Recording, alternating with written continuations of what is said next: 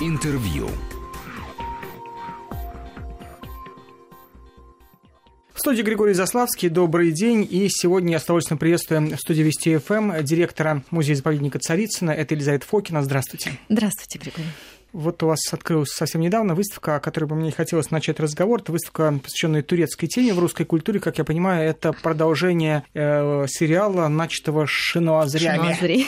да, да. На самом деле, действительно, у нас целая серия выставок э, прошла на протяжении последних пяти лет, посвященных отношениям России со странами Востока. Это была и выставка «Панорама империи. Путешествие цесаревича Николая Александровича на Восток», и «Кавказский словарь», и «Воображаемый Восток Китай по-русски» 18 начала 20 века. И вот буквально совсем недавно мы открыли выставку, которой мы очень гордимся, потому что нам кажется, что она такая прям получилась праздничная. Она называется у нас «Пламень и нега Востока. Турецкая тема в русской культуре 1760-1840-х годов». все таки в этот период происходит расцвет э, такого русского романтизма и вообще интерпретация такого турецкого стиля в русской культуре, да, и э, я хочу сказать, что э, вообще-то само Царицына напрямую связано с российско-турецкими отношениями, потому что, собственно, сам дворцово-парковый ансамбль был затеян как результат празднования. Это были торжества, устроенные летом 1775 года в Москве на Ходынском поле по случаю заключения Кучука и Наджирского мира с Турцией.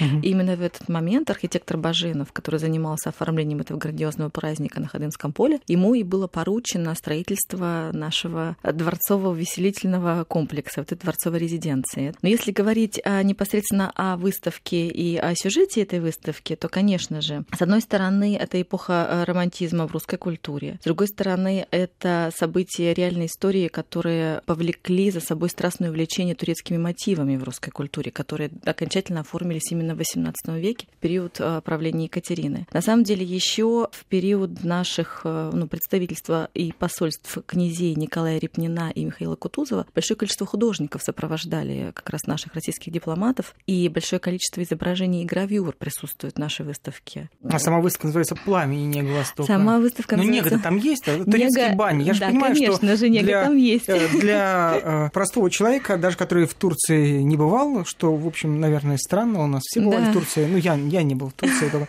И, э, конечно же, турецкий кофе по-турецки и турецкие конечно, бани. Конечно же, кофе по-турецки, турецкие бани, но кофе по-турецки у нас там присутствует не столько ну, кофе, сколько и курительные трубки, и есть у нас целый турецкий кабинет который мы показываем. Конечно же, вот жаль, что со мной сегодня не присутствует наш куратор. У нас целых два куратора выставки. А один из них как раз а, занимался частью, которая связана с пламенем, другой с негой. Да, это Александр Валькович и Ольга Соснина, два наших удивительных куратора. И дизайнером выставки была Юлия Наполова. Я думаю, что благодаря вот такому сложному творческому союзу у нас получилась такая удивительная выставка. Но если возвращаться вот как раз э, к роскоши и книге, то фактически в этом разделе мы погружаем нашего зрителя фантазии в духе сказок «Тысячи одной ночи». И там как раз впервые в контексте вот русского ориентализма мы рассказываем историю поэмы Пушкина «Бахчисарайский фонтан», и центральным экспонатом этого раздела служит полотно жены Гирея Карла Брюлова из собрания Всероссийского музея Пушкина э, с «Мойки 12».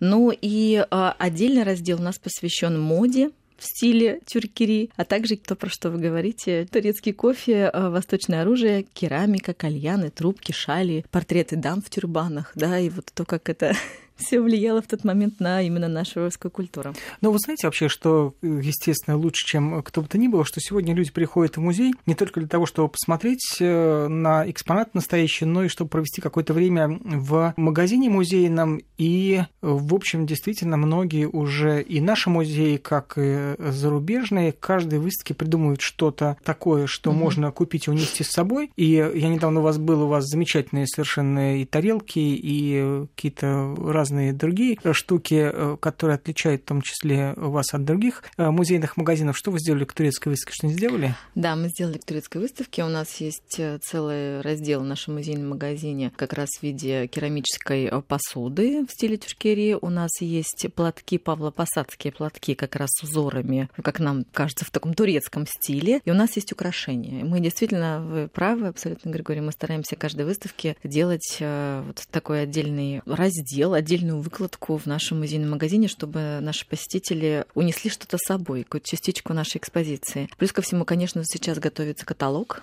угу. а вот он вот-вот уже выйдет. Мы совсем недавно презентовали наш каталог, который появился уже в нашем музейном магазине, посвященный садовому спектаклю. Это выставки, которая проходила у нас летом. Выставка закончилась, каталог остался. Выставка закончилась, да, каталог остался. Но вот этот каталог про нашу выставку «Пламень Юго-Восток», он получился у нас не менее красочный, поэтому, да, мы анонсируем отдельно наш каталог. Я понимаю, что э, то, что касается садового спектакля, то э, есть выставка, нет выставки. Садовые дизайнеры, естественно, будут это покупать, и те, кто, собственно говоря, свои сады э, таким образом оформляет и выстраивает. А что касается турецкого стиля, кому этот каталог а. еще понадобится?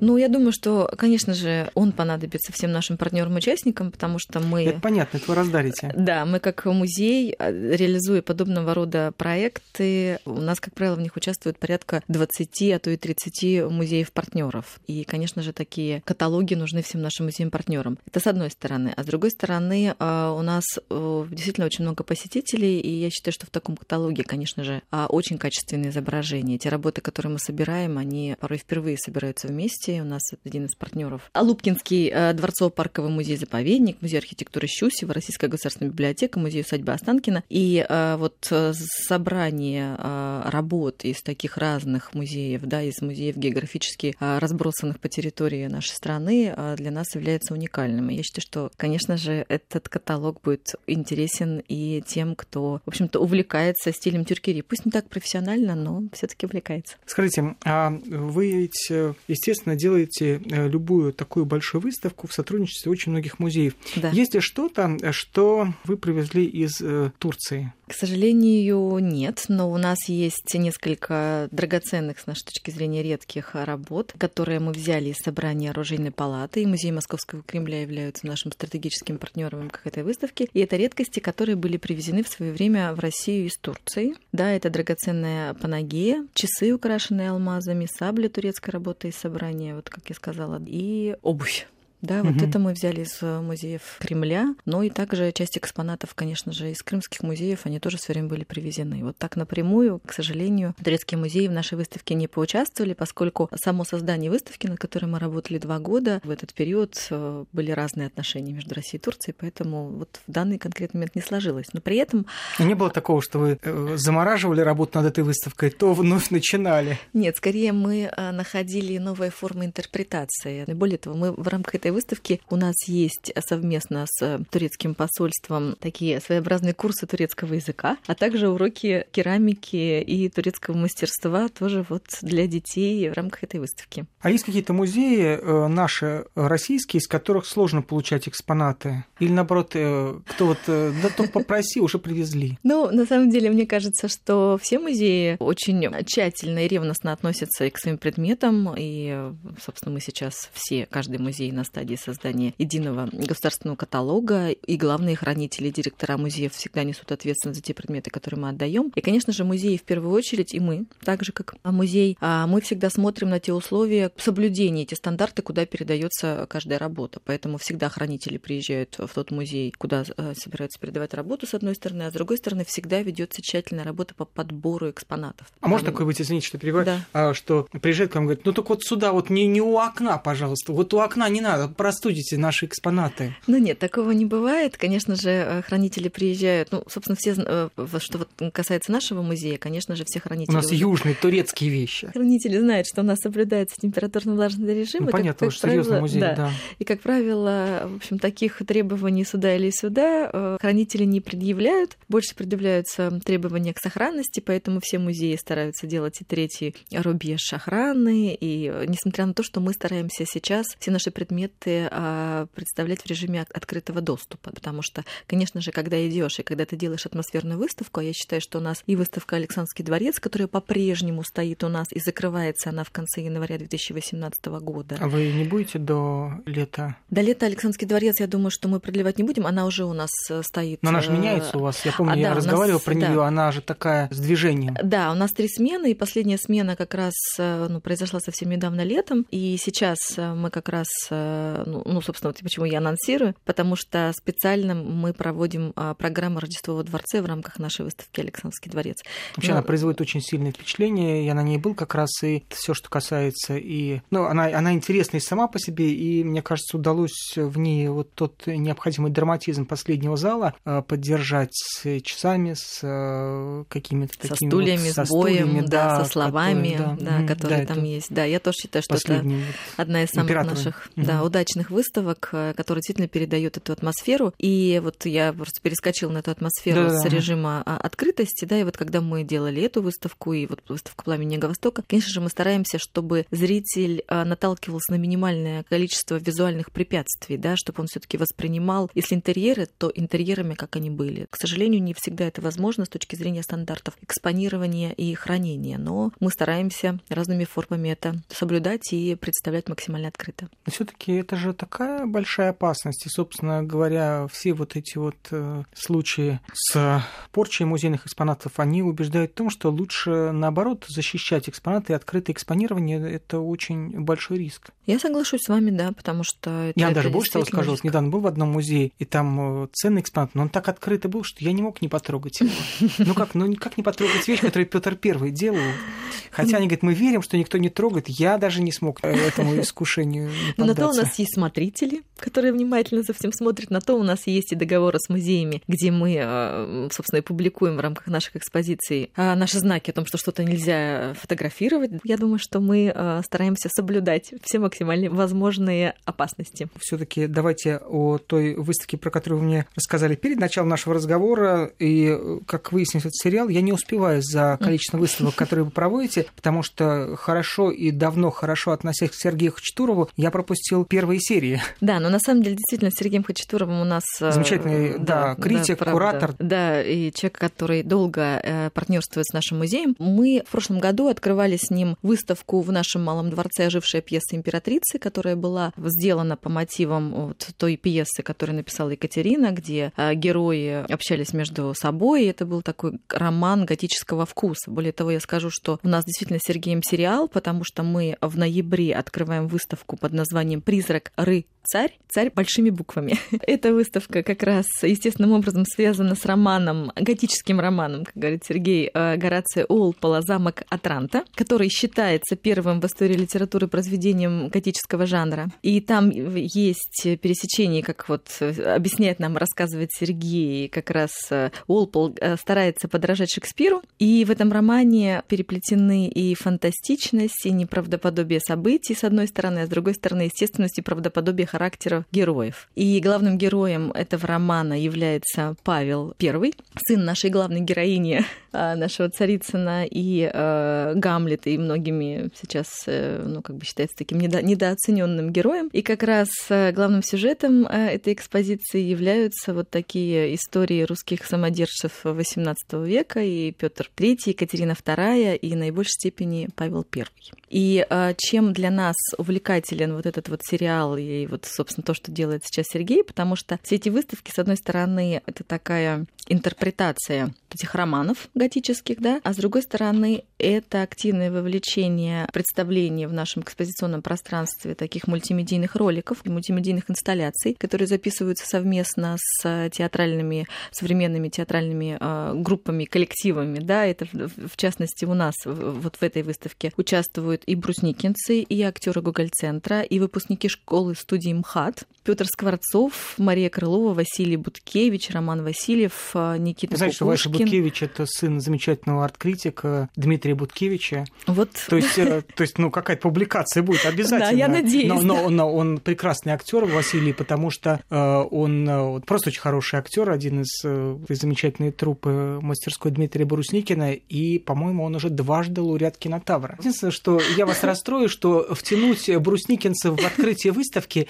это уже, знаете, банальность практически. Они уже становятся такими, знаете, обслуживающей командой открытия выставок. Я даже уже переживаю за то, что они просто уже никогда не вернутся в театр. Хотя делают они это талантливо, тут я а, отдам им должное. Я просто переживаю, что мне кажется, что театру иногда важно играть и на обычной сцене, а не только на площадках а, разных замечательных и очень хороших музеев. Но у нас-то они театр впрямую играть не будут, они будут авторами тех вот медиасюжетов, которые вот я, будут я внутри про, экспозиции. Я про это и говорю, что они уже скоро театром э, разучатся заниматься настоящим. Ну, у нас же кругом такой синтез всего. Директор э, музея-заповедника Царицына Елизавета Фокина сегодня гость Вести ФМ. Мы прерываемся на блок новостей, чтобы после этого вернуться в студию и продолжить разговор. Интервью.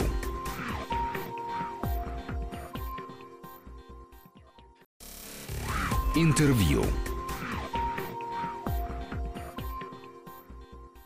Мы продолжаем разговор с директором музея-заповедника Царицына Елизаветой Фокиной. Говорим мы о выставках, которые открылись недавно, которые э, работают, которые будут только. И э, вот э, в первой части успели поговорить о пламени и неге Востока. Это турецкая тема, турецкая мелодия в русской культуре с середины 18 до середины 19 столетия. А сейчас э, о той выставке, про которую вы мне рассказали. Да, ну вот еще один из э, героев, которого я лично не знакома, но я видела его сейчас в записи, Петр Скворцов, э, чье сходство, говорят, с историческими портретами Павла, кажется просто фантастическим. Вот он прочитал совсем недавно на камеру отрывки из романа «Замок Атранта», написанные в 1764 году. И вот эти записи, они и служат сейчас началом нашей заставки для еще одного такого сюжета, фактически медиаресурса, который мы сейчас создаем вместе с Сергеем, который называется у нас именно «Роман готического вкуса», и это будет фактически медиаресурс со всеми архивами, со всеми записями и наших лекций, которые есть, и наших медиа-инсталляций, которые сейчас делаются. То есть это будет такой... Э, какая-то... Какая да, это фактически интер... медиаресурс. Да, это да. медиаресурс. Мы как музей, мы сейчас активно занимаемся поисками новых форм работы с нашей публикой, потому что становится уже очевидно, что что традиционный подход и продвижение того, что ты делаешь через соцсети, не всегда оказывается настолько а, ну, оправданным. Ну, не, все еще, оправданным. не все еще в соцсети вышли. Да, ну, с одной а стороны, а все еще в соцсети, дальше. а мы двигаемся дальше, потому мы должны всегда думать вперед, и мы должны думать о том, как мы тот сложный материал, который у нас есть, должны доносить до нашей публики. И еще один проект, который мы тоже запускаем в конце ноября, это так называемая наша история про царицынских старожил, лов. Угу. Точнее, у нас называется старожилы, реальная история Царицына. И это про дачи? Это про дачи, но не только про дачи, это фактически про людей, про их семьи, про людей, которые жили на территории Царицына последние сто лет. Мы находим... То есть это то, что называется музей для жителей микрорайона? Ну да, с одной стороны, для жителей микрорайона, с другой стороны, многие эти жители микрорайона ведь поуезжали, да, угу. и э, в период э, начала 20 века наш хлебный дом был населен коммунальными квартирами. А, я видел фотографии, когда недавно посещал Царицына, да, это очень красиво, да, да. да. причем там так э, какое-то странное такое впечатление, как будто бы часть дома остается не жилой, а в части вот этих самых коммуналки. Да, да, и поскольку он не был абсолютно приспособлен, и там не было никаких коммуникаций, все это пристраивалось, собственно, по ходу, вот наши жители, часть из которых э, жили в тех дачах, дачах царицынских, угу. которые были на территории и остались еще с XIX века, часть из которых были переселены в начале XX века, да, когда уже появились коммуналки, часть из которых просто приезжали к своим родственникам. Мы находим этих людей. Частично мы находим их через наши местные сообщества, потому что у нас активное сообщество краеведов. Мы ищем истории, да, мы думаем о том, как эти истории можно транслировать э, визуально в нашем выставочном пространстве. С другой стороны, мы изучаем такое количество интересных фактов, а с третьей стороны, мы изучаем самих людей, потому что они раскрываются, они передают сейчас, вот у нас уже записано четыре истории, мы фактически говорим о том, что для этого места Екатерина II, да, безусловно, герой, да, там и последующие, собственно, потомки, да, и вот эта дачная история нашей коммуналки, но в то же время все наши герои, они такие же герои в рамках вот как бы такого вектора времени, и они рассказывают с наименьшим успехом о том, что там, собственно, было в период, когда они там жили. Жалко, жители коммуналки не дожили до этого счастья быть в каком-то смысле приравненным к Екатерине II Баженову, Казакову. Ну да, это такая немножко, может быть, э, такое наивное, лестно, лестно, наивное да, сравнение, да. да, но в то же время, поскольку я по-прежнему считаю, что, конечно, у нас удивительная история, даже 400-летняя история, и у нас, наверное, одно из немногих мест, где сохраняются активные местные сообщества, у нас их масса этих людей, и для нас э, действительно важно, чтобы э, именно те люди, которые считают Царицыно своим местом, к нам приходили. Это в том числе наша публика, которая приводит своих детей и приходит сюда семьи независимыми. Мы э, своего рода первые, кто запустил фактически такой digital storytelling в музее. Вот это все должно э, увлекать читателя, нашего зрителя, который, наоборот, прочитав и зайдя на этот ресурс, захочет приехать и понять, а что же это было за место, а где там стояла водокачка, а где действительно жили эти удивительные люди, которые нам рассказывают сейчас свою историю. Скажите, а у вас есть в Царицыно какое-то любимое место, ну, помимо необходимости проводить какое-то время в своем кабинете? У меня есть несколько любимых мест. Конечно же, у меня есть места, как сказать, исторические, в смысле, с точки зрения памятника, да, я очень люблю Малый дворец. Я очень люблю вид как раз на улице э, вот от этого Малого дворца. Конечно же, я очень люблю наш пейзажный парк. И у нас есть несколько потрясающих видов непосредственно от наших павильонов Миловида и Нерастанкина, да, где ты просто можешь стоять часами. Особенно, когда нет людей. Особенно сейчас, вот совсем э, на таком ходе осени, да, вот это, мне кажется, даже царица на осенью порой краше, чем летом. Ну и я люблю, как ни странно, нашу танцплощадку, потому что туда приходят люди третьего возраста, для кого мы э, делаем специальные музыкальные программы танцевальные, и мне очень нравится наблюдать за той энергией жизни, тем драйвом, той э, атмосферой, которую несут в себе люди, но мне очень нравится наблюдать за тем, как эти люди живут. Каждый раз, когда проходит какой-то огромный праздник, э, в Царицыно, как и в Венецию, приезжают толпы да. посетителей. И кто бы что ни говорил, но то, что после всех этих переделок, э, реставрации, достроек Царицыно стало действительно любимым местом э, москвичей гостей столицы, тут, э, естественно, так оно и есть. Насколько вообще это мучительно и сколько денег вы тратите на то, чтобы реставрировать потом то, что касается садово-парковой культуры? Ну, на самом деле, что касается реставрации, это более сложный, я бы сказала, такой системный процесс, и мы сейчас находимся фактически на этапе создания большого проекта по второму этапу реставрации нашего пейзажно-исторического парка, потому что он действительно сейчас э, вот в той части, которая не является партерной, а уходит э, ну, как бы вглубь, да, где mm-hmm. находятся наши павильоны, он э, скорее зарастает, и мы, как особо охраняемая природная территория, да, не всегда можем такими быстрыми и, казалось бы, очевидными способами приводить его вот в тот надлежащий вид, который нам хотелось бы. И это действительно очень сложная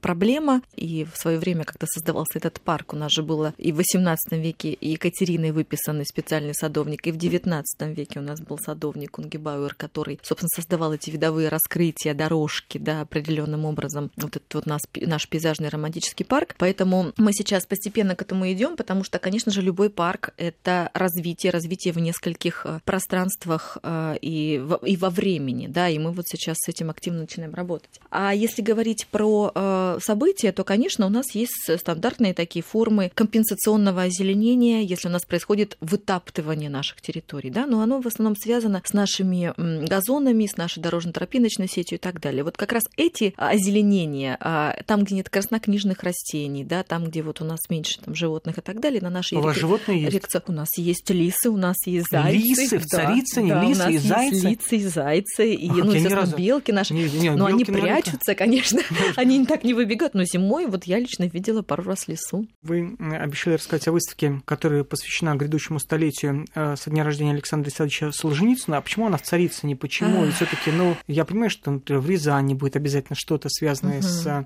да. Солженицыным. Ну, будет... еще есть несколько мест, но Царицына, я не понимаю связи. Да, на самом деле это вопрос, э, который Вы нашли? задавали нашли? несколько, несколько раз, да. А тут есть несколько, наверное, историй. Солженицын да? бывал в Царицыне? Нет, Солженицын не бывал, у Наталья Дмитриевна.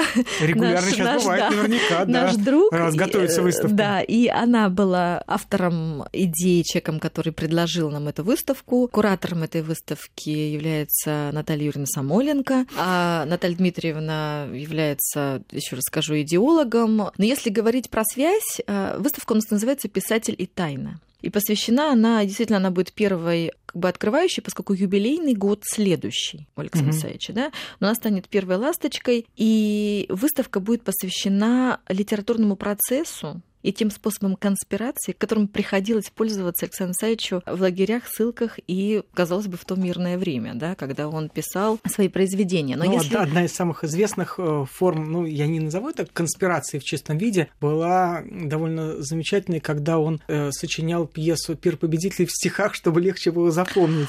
Да, у него было, ну вот, я думаю, Наталья Дмитриевна нам проведет несколько кураторских экскурсий, потому что у него было несколько форм э, запоминания своих же произведений, да, и как он переживал, когда были сожжены его э, там первые тоже дневники, когда он просто как бы не мог э, ничего, ну не то, что не мог, он, естественно, воспоминал, но вспоминал, насколько я понимаю, это частями, да, это то, что я могу, естественно, передавать только из рассказов, uh-huh, да, из рассказов Натальи Дмитриевны. А, но вот я сейчас вернусь все таки к связи, да, вот э, совсем недавно, когда у нас был метод совета, мы обсуждали а, выставку, да, которая, мне кажется, получается, правда, очень интересной. Там будет очень много материалов, часть материалов и предметов фактически первый раз экспонируемых, которые потом переедут, собственно, в музей. А музей будет? А, ну, музей, музей будет открываться в следующем году, насколько я знаю. Ну, а где? Я, ну, в квартире. Там где сейчас находится фонд, но вот это, я думаю, что лучше пусть Наталья Дмитриевна, я уже uh-huh, как бы я не являюсь главным носителем этой информации. Но одна из э, связующих э, таких историй про писателя и тайну для нас, конечно же, опять-таки наши пресловутые коммунальные квартиры, потому что мы не знаем, например, какие люди к нам в свое время, ну, не хочу сказать, что ссылались и увозились из Царицына в какой-то период времени. Поэтому такая, может быть, не совсем зримая э, связь, она есть. Поэтому нам было очень интересно э, делать, собственно, мы продолжаем делать эту выставку, и в ней тоже есть несколько разделов, э, например, там предыстория, арест, тюрьма, шарашка, лагерь, учитель математики, это как раз в тот период про Рязань, mm-hmm, ну, да, вы да. говорите, да. Есть у нас и конверты с марками, образцы самоздата, и официальная справка о том, что дело Воронянское не существует, а мы знаем, что было такое дело Воронянское, да, и вот такие как бы коробки из-под э, то ли шоколадных конфет, то ли торта, где хранились какие-то отдельные записочки. Ну и тоже отдельная часть будет посвящена как раз возвращению в Россию, да, когда он вернулся во Владивосток и вот дальше на поезде, на поезде долго да. ехал через всю страну. И завершаться, собственно, она будет столом, на котором он работал, который будет привезен из строится Лыкова, угу. который первый раз, собственно, будет экспонироваться, и тот стол, на котором он писал последние годы, а до этого он писал в основном на коленке. А вторая часть будет посвящена таким хроникам и жизни страны, и что в этот момент здесь происходило. Спасибо вам большое. Спасибо, что пришли. Про Новый год не успели поговорить. Ну ладно, в следующий раз поговорим, потому что Царицына не первый год устраивает такие замечательные елки.